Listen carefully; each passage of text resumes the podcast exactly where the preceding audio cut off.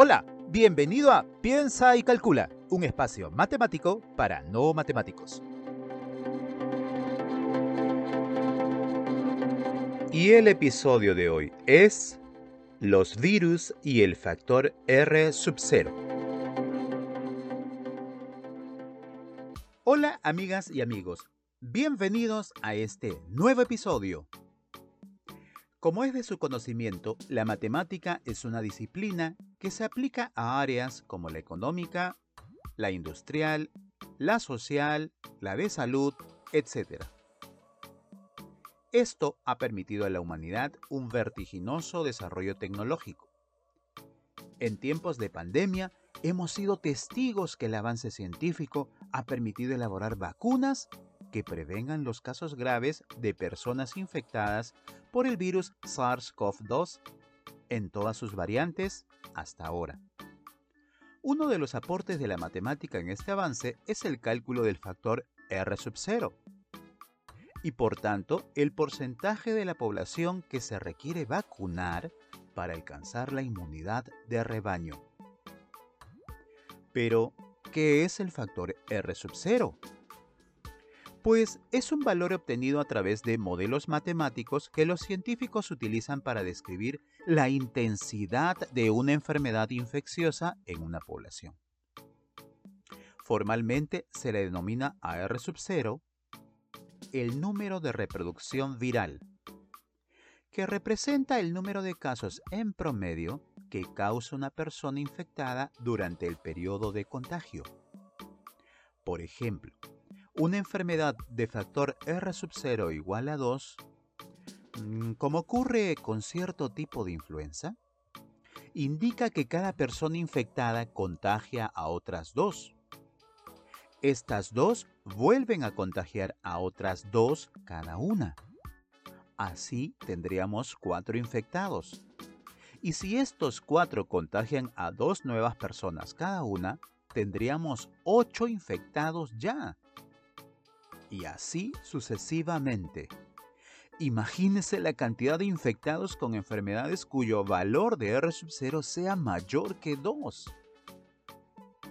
Para enfermedades como la sarampión, se estima un factor R sub 0 que oscila entre 12 y 18. Sí, me escuchó bien, entre 12 y 18 es decir, que un solo infectado puede llegar a contagiar a otros 18. Y estos a otros 18 cada uno. Lo que nos llevaría a cifras inmensas de contagio. Pero, ¿y por qué no hay una pandemia de sarampión? Con ese nivel de contagio, casi todo el mundo tendría esa enfermedad. ¿Por qué no hay tantos contagiados de sarampión? Pues es muy simple. Y es que algo ocurre a casi todos los niños de un año de edad aproximadamente. Los vacunan. Efectivamente, la aplicación de la vacuna ha logrado controlar esta enfermedad. Aunque a pesar de ello, existen brotes en algunas ciudades, muchas veces por ignorancia o desinformación. Además, les puedo comentar algo interesante, pero eh, para ello em, les sugiero tomar su calculadora para echar cuentas. ¿Todo listo? ¿Ok? Pues empecemos. Explico. La aplicación de la vacuna llega a brindar protección a la población no necesariamente vacunando al 100%. Se puede calcular de manera estimada ¿Qué porcentaje de la población se debe vacunar para llegar a la conocida inmunidad de rebaño? Veamos el caso de este tipo de influenza de factor R0 igual a 2. Preste mucha atención y escribe en su calculadora lo siguiente. 1 menos 1 entre R sub 0. Repito, 1 menos 1 entre R sub 0. Para el caso de esta influenza tendríamos que escribir 1 menos 1 entre 2. A este resultado multiplíquelo por 100, ¿qué valor obtuvo? Pues sí, efectivamente, ha obtenido 50. Para ser precisos, 50%. Es decir, para este tipo de influenza de factor R0 igual a 2, será necesario vacunar al 50% de la población. Veamos el caso de la sarampión y consideremos un factor R sub 0 de 12.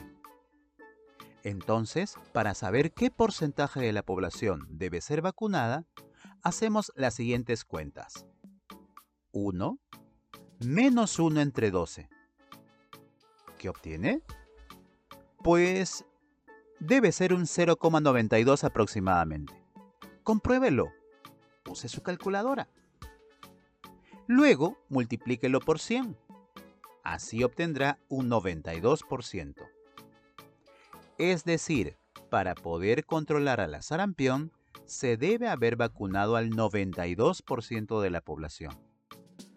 De ahí la importancia que los niños cumplan su calendario de vacunación. La COVID-19 originalmente tenía un factor R0 de aproximadamente 3.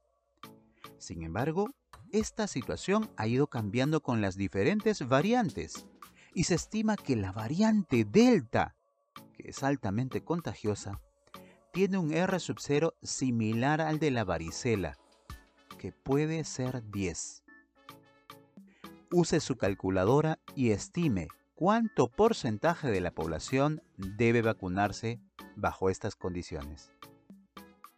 Recuerde que en este caso sería escribir 1 menos 1 entre 10, todo por 100.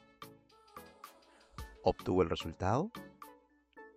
¿Qué le parece? Por tanto, sigamos siendo responsables en los protocolos de cuidado y esperemos la llegada de nuestra fecha de vacunación. Es lo mejor para nuestra salud y la de nuestra comunidad.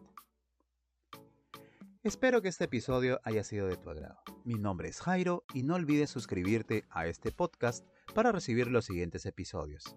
Un abrazo matemático.